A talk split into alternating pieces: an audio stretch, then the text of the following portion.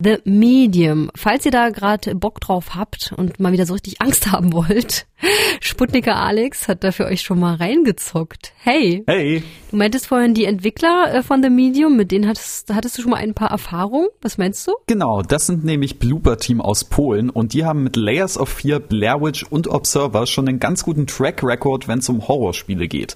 Und mit The Medium steht jetzt ihr bislang ambitioniertestes Projekt an, das sogar selber in Polen spielt. Klingt so, als ob die gut Ahnung hätten. Apropos Ahnung. Ich weiß gar nicht so recht, worum dieses Spiel geht, außer dass es gruselig sein soll. Genau, das ist schon mal richtig. Im Spiel übernimmt man die Rolle von Marianne und sie ist das titelgebende Medium und sowohl mit der Realität als auch der Geisterwelt verbunden.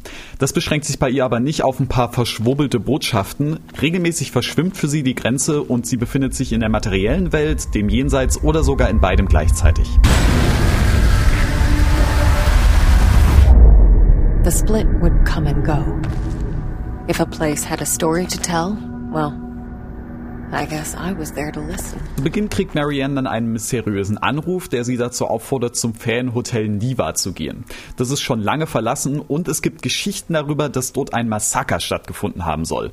Sie sieht darin dann eine Chance, mehr über ihre mysteriösen Fähigkeiten rauszukriegen und vielleicht auch das Rätsel um Niva zu lösen. Klingt eigentlich noch einem ganz coolen Setup, aber sag mal, diese Verbindung zwischen den Welten, wie kann ich mir das vorstellen? Laufen dann da überall Geister durch die Gegend, die nur Mary Ann sehen kann, oder? Nicht ganz. Das Spiel setzt dieses Konzept auch auf verschiedene Art und Weise um.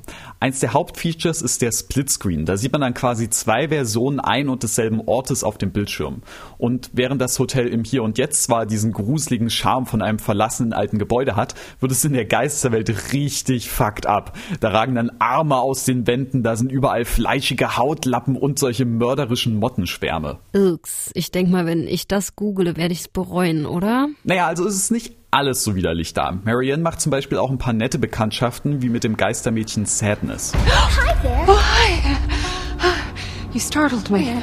I did, didn't I? You look real scared.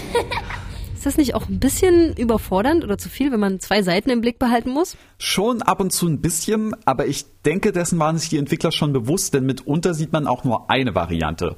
Oft muss man Rätsel lösen, wenn zum Beispiel in der einen Welt ein Weg versperrt ist und in der anderen nicht. Und man findet auch immer wieder Gegenstände, mit denen Marianne connecten kann und dann Dinge über die Vergangenheit eines Ortes rausfindet.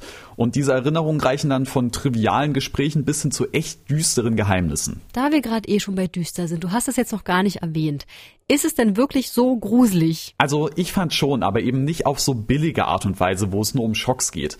Das Spiel wechselt die ruhigen Rätselpassagen, die stimmungsvolle Erkundung und dann diese echt krassen Horrormomente richtig gut ab. Denn was ich noch gar nicht erwähnt habe, ab und zu gibt's natürlich auch fiese Kreaturen und wenn die hinter einem her sind und ich mich auch noch verstecken muss oder sowas, da ging mir dann richtig die Pumpe. It's like a cloud. Just let me try one. Okay. Ähm, ist das eine Empfehlung von dir? Ich würde sagen auf jeden Fall, aber natürlich halt nur, wenn man nichts dagegen hat, sich auch mal böse zu erschrecken. Atmosphärisch ist The Medium nämlich ein echtes Highlight für mich und auch die Story hat mich gefesselt.